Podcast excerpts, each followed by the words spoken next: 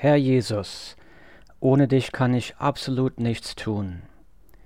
Herr, gib mir die Kraft, dein Wort in Wahrheit zu verkünden. Amen. Heute möchte ich über Freude sprechen, über eine überfließende Freude, eine großartige Freude, eine alles erfüllende Freude, eine Freude, die uns in der Bibel versprochen wird. Und dazu möchte ich drei Fragen betrachten. Nummer eins, wo kommt diese Freude her? Nummer zwei, was kann mich dieser Freude berauben? Und Frage Nummer drei, wie können wir diese Freude ergreifen? So zur Frage Nummer eins, wo kommt diese Freude her? Dazu möchte ich aus der Bibel lesen, aus dem Buch Galater Kapitel 5, Vers 22. Ich lese aus der Bibel. Die Frucht des Geistes aber ist Liebe, Freude, Freude, hier ist die Freude. Nochmal, die Frucht des Geistes aber ist Liebe, Freude, Friede, Langmut, Freundlichkeit, Güte, Treue, Sanftmut, Selbstbeherrschung. Zitat Ende. Das war aus der Bibel, aus Galater Kapitel 5, Vers 22. Dieser Bibeltext besagt also, dass Freude nicht etwas ist, das wir selbst erschaffen können. Freude ist ein Geschenk Gottes. Wir haben sogar gelesen, dass es noch mehr Geschenke gibt von Gott, aber wir wollen uns heute nur mal auf diese überfließende Freude beschränken. Und diese überfließende Freude steht hier, ist die Frucht des Geistes. Gott erschafft diese Freude in uns durch den Heiligen Geist. Also diese Freude kommt von Gott. Gott ist die Quelle dieser Freude. Und das bedeutet, jetzt gut aufpassen, wenn der Heilige Geist nicht in mir wohnt, dann muss ich mich nicht wundern, wenn ich diese Freude nicht kenne. Ich will es nochmal sagen.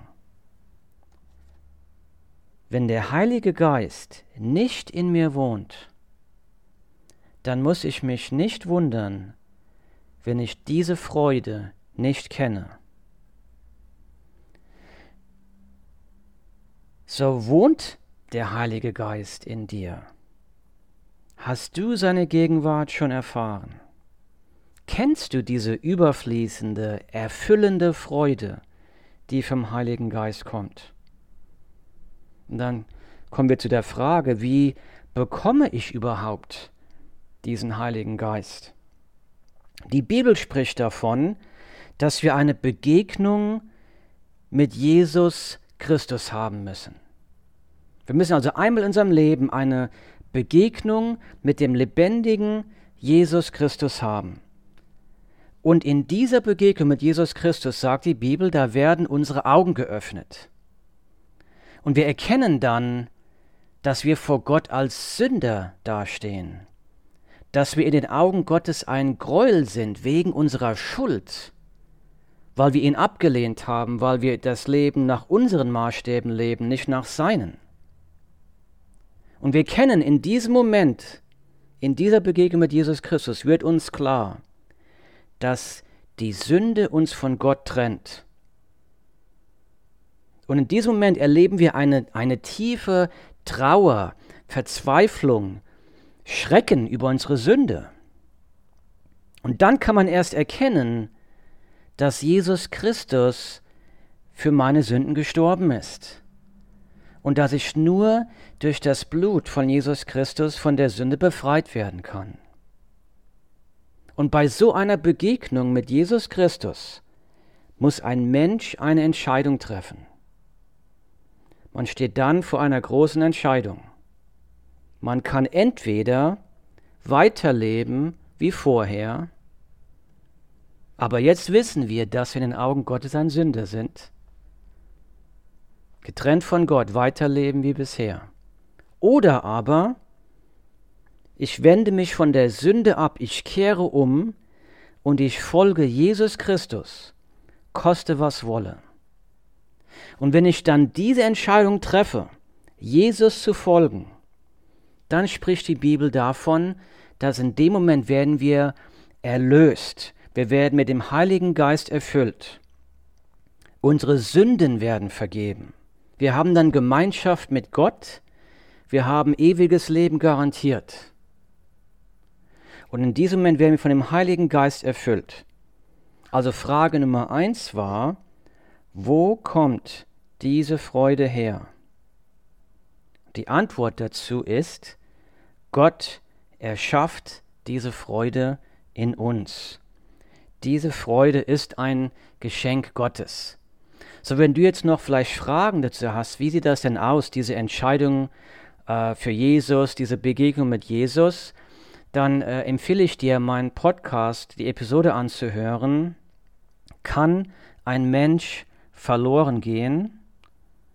Oder äh, das ist eine andere Episode, die heißt Sehnsucht nach Frieden. Und da wird diese Begegnung mit Jesus nochmal genauer besprochen. Okay, Frage Nummer eins war, wie kommt, wo kommt diese Freude her?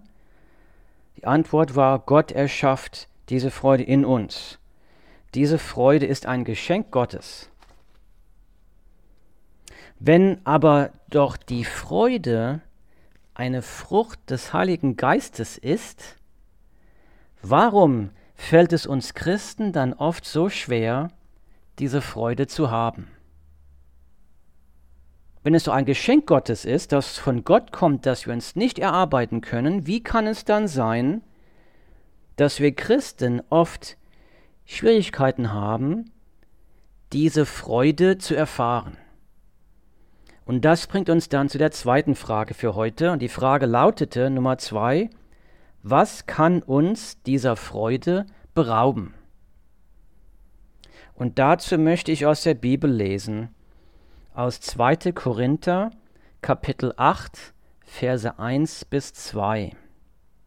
So, ich lese aus der Bibel 2. Korinther Kapitel 8 Vers 1.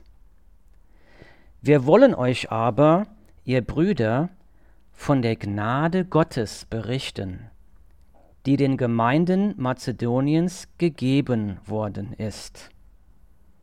Zitat Ende erstmal nach Vers 1. Also Paulus zeigt jetzt die Gemeinde in Mazedonien als ein gutes Beispiel und Paulus schreibt hier, wie die Gnade Gottes den Gemeinden in Mazedonien geschenkt worden ist. Wir lesen jetzt im nächsten Vers, in Vers 2, wie das genau aussieht. Ich lese aus der Bibel 2. Korinther, Kapitel 8, Vers 2. Ich lese.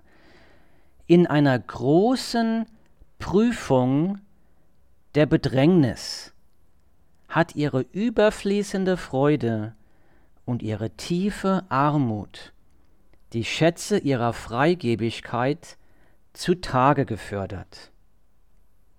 Nochmal, in einer großen Prüfung der Bedrängnis hat ihre überfließende Freude und ihre tiefe Armut die Schätze ihrer Freigebigkeit zutage gefördert. Zitat Ende das war aus der Bibel, 2. Korinther, Kapitel 8, Vers 2. Also was für eine Gnade wurde den Gemeinden in Mazedonien hier geschenkt? Das waren zwei Stück. Einmal war das die überfließende Freude, um die es hier heute geht.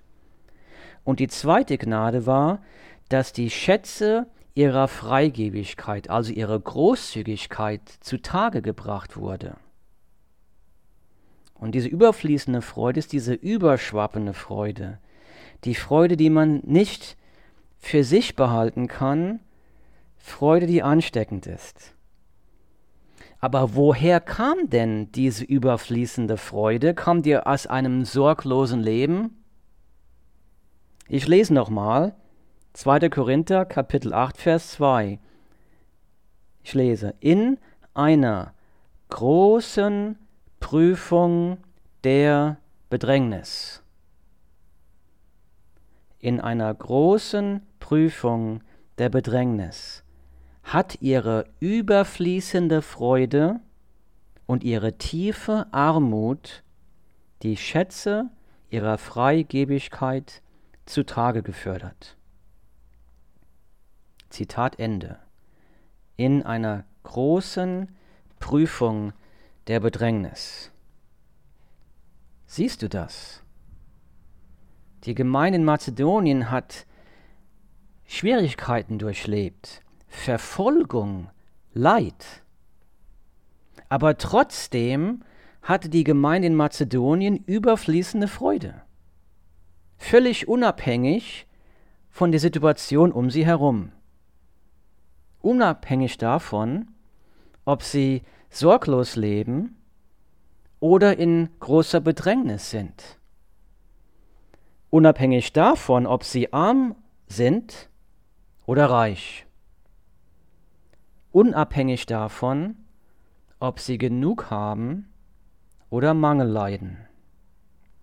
Und das war keine vorgespielte Freude hier, denn sie ist in eine Großzügigkeit übergesprudelt. Also eine Freude, die durch Wort und durch Tat bestätigt wurde. Und dann, wo kam denn diese Großzügigkeit her? Kam diese Großzügigkeit aus ihrem Reichtum? Und haben die Mazedonier bloß ein wenig von ihrem Überfluss abgegeben? Ich lese nochmal 2. Korinther Kapitel 8 Vers 2. In einer großen Prüfung der Bedrängnis hat ihre überfließende Freude und ihre tiefe Armut. Und ihre tiefe Armut, die Schätze ihrer Freigebigkeit zutage gefördert. Zitat Ende. Siehst du das? Tiefe Armut. Die Großzügigkeit kam aus der überfließenden Freude und aus ihrer Armut. Also sie waren unter in Bedrängnis, unter Verfolgung, sie waren in tiefer Armut, trotzdem erlebte die Gemeinde eine überfließende Freude, die in eine Großzügigkeit aus der Armut herausgesprudelt ist. Sie fanden ihre Freude nicht in den Dingen dieser Welt, und sie waren sogar willig, aus ihrer Armut großzügig zu geben. Und diese Menschen hatten Freude in Gott. Sie fanden die Erfüllung in Gott. Sie hatten eine durch den Heiligen Geist produzierte Großzügigkeit und Liebe. Wenn wir von Gott erfüllt sind, dann wird Gott auch durch uns verherrlicht. Die Christen in Mazedonien hatten erkannt, dass ihre Freude von Gott kommt, von einer persönlichen Beziehung mit Jesus Christus. Ihre Freude war in Jesus Christus, ihre Hoffnung war in Jesus Christus. Also Frage Nummer zwei war, was kann uns dieser Freude berauben? Und die Antwort ist nichts und niemand. Niemand kann uns dieser Freude berauben. Aber die schreckliche Wahrheit ist die, ich kann sie nur selbst wegwerfen. Nichts und niemand kann mich dieser überfließenden, erfüllenden Freude berauben, die Gott mir geben möchte. Ich kann sie nur selbst wegwerfen. Und wie? Wie werfe ich diese Freude weg? Indem ich Freude nicht bei Jesus suche, sondern woanders. Wenn es etwas gibt, das mir wichtiger oder attraktiver erscheint als Jesus, dann werde ich auch dort meine Freude suchen, nicht in Jesus. Wenn wir Jesus nicht als unseren höchsten und einzigen Schatz sehen, dann ist unser höchster und einziger Schatz woanders. Und wenn das so ist, dann habe ich nicht viel Lust, die Bibel zu lesen. Dann habe ich nicht viel Lust, mit Gott im Gebet zu sprechen. Dann habe ich nicht viel Lust, anderen von Jesus zu erzählen. Dann habe ich keine Begeisterung für Jesus. Dann habe ich keine Leidenschaft für Jesus. Denn es gibt etwas, das für mich wichtiger ist als Jesus. Und dann passiert es, dass ich Erfüllung und Freude woanders suche. Zum Beispiel Erfüllung und Freude in Beziehungen, Sex, in Karriere oder Erfolg, Vergnügen, Urlaub, in materiellen Dingen, im neuen Auto oder ein großes Haus, in Anerkennung. Ich glaube, dass viele Christen nach Anerkennung suchen. Und Anerkennung durch mein Aussehen, ob ich die neueste Mode trage, die neueste Frisur, oder Anerkennung darüber, was andere Menschen über mich denken. Und wir haben dann ein Bein in der Welt und ein Bein im Reich Gottes. Ich weiß, was ich tun sollte, aber die Sünden der Welt erscheinen mir attraktiver als Jesus Christus. Und wenn Jesus nicht meine höchste Freude ist, dann lebe ich in ständigem Frust statt Freude. Ich spreche jetzt zu Christen hier, zu wiedergeborenen Christen. Wenn ich als wiedergeborener Christ meine höchste Freude nicht in Jesus Christus habe, dann lebe ich ein Leben in ständigem Frust statt Freude. Denn ich weiß, wie ich leben sollte. Und ich habe den Heiligen Geist in mir, der mir sagt, das ist der falsche Weg. Ich tue es aber trotzdem. Ich komme dann nicht von der Sünde los, weil sie noch attraktiv erscheint. Und dann kommt eine geistige Niederlage nach der anderen. Dann kommen Schuldgefühle, Selbstverdammung. Freud, statt Freude erleben wir Frust. Wir fragen uns, was ist denn bloß los mit mir? Was bin ich denn für ein Christ? Und manchmal schieben wir die Schuld dem Teufel zu. Wir sprechen dann vom geistigen Kampf. In Wahrheit liegt die Ursache für unsere geistigen Niederlagen nicht immer beim Teufel. Sie liegen oft bei uns selbst. Frage Nummer zwei war, was kann uns dieser Freude berauben? Und die Antwort war nichts und niemand. Ich kann sie nur selbst wegwerfen. Und wie? Indem ich Freude nicht bei Jesus suche, sondern woanders.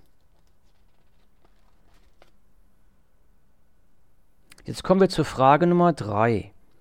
Wie können wir diese Freude ergreifen? Wie können wir diese überfließende, erfüllende Freude ergreifen, die uns in der Bibel versprochen wird? Und die Antwort dazu ist ziemlich einfach. Wir werden von dem angezogen, von dem, was wir attraktiv finden. Stimmt das nicht, oder? Ich werde von dem angezogen, das ich attraktiv finde. Wir begeistern uns für das, was wir attraktiv finden. Wir begeistern uns für das, was wir lieben. So kein Fußballfan würde sagen, ich hatte heute einen langen Tag. Ich habe jetzt keine Lust mehr für das Deutschlandspiel bei der WM. Ich weiß, ich müsste es eigentlich anschauen, aber ich habe einfach keine Lust dazu. ich fühle mich nicht danach. So, das wird nie passieren bei einem Fußballfan. Oder wie verliebt sich ein Mann in eine Frau? Er findet sie attraktiv. Sei es das Aussehen oder der Charakter, irgendetwas zieht ihn zu ihr, weil der Mann sie attraktiv findet. Oder wie verliebt sich eine Frau in einen Mann? Sie findet ihn attraktiv. Aussehen oder Charakter, irgendetwas zieht sie zu ihm. Und als ich mit meiner Frau Allison frisch verliebt war, da musste ich einfach jeden freien Moment mit ihr verbringen. Ins Kino gehen, essen gehen, telefonieren. Da gab es kein, ich weiß, ich sollte eigentlich heute mit Allison ins Kino gehen, aber ich habe einfach keine Lust dazu. Nein, natürlich nicht. Ich konnte es nicht abwarten, sie nach der Arbeit zu treffen. Wir waren frisch verliebt und diese Attraktion war stärker als alle anderen Freuden des Lebens. Und diese Attraktion ist noch heute da. Ich will noch immer jeden freien Moment meines Lebens mit meiner Frau verbringen. Und oft haben wir keine Begeisterung für Jesus, weil wir ihn einfach nicht attraktiv finden. Wir haben oft keine Leidenschaft für Jesus, weil andere Dinge uns viel attraktiver erscheinen.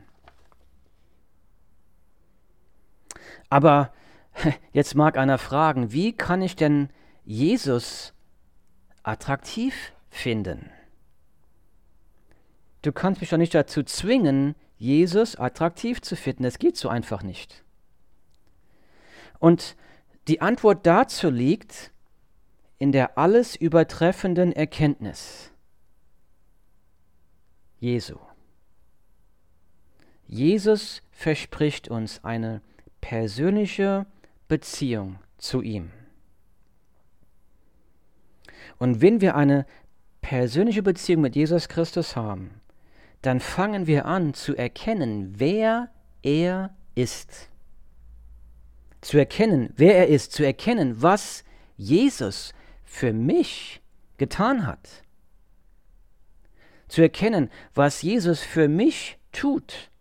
Zu erkennen, dass Jesus mein größter Schatz ist, dass er für meine Sünden gestorben ist. Mehr sogar noch, er ist nicht nur für meine Sünden gestorben, er ist für meine Sünden gestorben, damit ich eine persönliche Beziehung mit Gott haben kann. Jesus ist für dich gestorben, für deine Sünden gestorben, damit du eine Beziehung mit Gott haben kannst, damit du mit Gott versöhnt bist. Eine persönliche Beziehung mit dem lebendigen, heiligen, allmächtigen, allwissenden Gott. So, Frage Nummer drei war, wie können wir diese Freude ergreifen? Und die Antwort dazu ist, indem wir anfangen zu erkennen, wie schön und wunderbar Jesus ist. Nochmal, wie können wir diese Freude ergreifen? Und die Antwort ist, indem wir anfangen zu erkennen, wie schön und wunderbar Jesus ist. Und dazu brauchen wir Gottes Hilfe, aber wir müssen auch anfangen zu erforschen, wer ist Jesus. So nimm einmal an, das Telefon klingelt und du hast das Weiße Haus in Washington, DC am Telefon. Und äh, du äh, hörst am Telefon, dass sich der US-Präsident zum Abendessen eingeladen hat und er möchte äh, mit dir den Abend verbringen. Wäre das nicht aufregend? Der US-Präsident lädt mich zum Abendessen ein. Mich, er kennt mich. und, äh, aber schau mal, wie wichtig du wirklich bist. Du bist vom Herrscher des Universums vom ewigen, allmächtigen Schöpfer eingeladen, eine persönliche, lebenslange Beziehung mit ihm zu haben. Nicht nur einmal zu essen mit dem US-Präsidenten, sondern eine lebenslange persönliche Beziehung, intime Beziehung mit, mit Gott zu haben. Lebenslang. Jetzt in diesem Leben und durch den Tod hindurch in das ewige Leben. Ich sage es mal, das ist ein, also eine wunderbare Wahrheit. Der, der allmächtige, ewige Schöpfer des Universums will eine persönliche Beziehung mit dir haben. Und diese Beziehung, die du jetzt haben kannst durch Jesus Christus, die, die hast du jetzt in diesem Leben und durch den Tod hindurch bis in das ewige Leben. Und wenn wir sehen, die Liebe, die Gott für uns hat, dass Jesus dich liebt, Jesus ist am Kreuz gestorben aus Liebe zu dir. Wenn du zweifelst, dass Gott dich liebt, dann schau auf das Kreuz. Jesus ist für dich gestorben. Er ist der gute Hirte, der dich durch das Leben leiten will. Jesus kann dich von der Knechtschaft der Sünde befreien. Er kann dich von Süchten und Bindungen befreien. Er kann dir Frieden geben, der jeden Verstand übersteigt. Er kann dir Hoffnung für die Zukunft schenken. Er kann deinem Leben einen Sinn geben. Er kann dein Leben neu machen. Du kannst diese überfließende Freude haben. Jetzt und heute. Diese großartige, alles erfüllende Freude. Die Freude, die uns in der Bibel versprochen wird. Die Bibel verspricht diese Freude, einem jeden Jesuskind. Frage Nummer eins war, wo kommt diese Freude her? Gott erschafft diese Freude in uns durch seinen Heiligen Geist, durch eine persönliche Beziehung mit Jesus Christus. Frage Nummer zwei, was kann uns dieser Freude berauben? Und die Antwort war nichts und niemand. Nichts und niemand kann uns dieser Freude berauben. Ich kann sie nur selbst wegwerfen. Wie? Indem ich Freude nicht bei Jesus suche, sondern woanders. Frage Nummer drei. Wie können wir diese Freude ergreifen? Antwort, indem wir anfangen zu erkennen, wie schön und wunderbar Jesus ist. Und ich lade dich ein, investiere Zeit in Jesus. Erforsche, wer er ist, was er für dich getan hat. Lies die Bibel. Lies äh, Markus, Lukas, Johannes, Matthäus, lies die Evangelien, die über Jesus berichten. Lies, wer er ist. Welche Zusagen hat er dir in seinem Wort gegeben? Wie könnte dein Leben aussehen, wenn du Jesus mit allem vertrauen würdest? Wie würde dein Leben aussehen, wenn du all deine Freude nur in Jesus suchen würdest? Du würdest dann die Herrlichkeit Gottes erfahren. Und wenn du das noch nicht hast, dann bete zu Gott, dass er dir diese Begeisterung und Leidenschaft für Jesus schenken wird.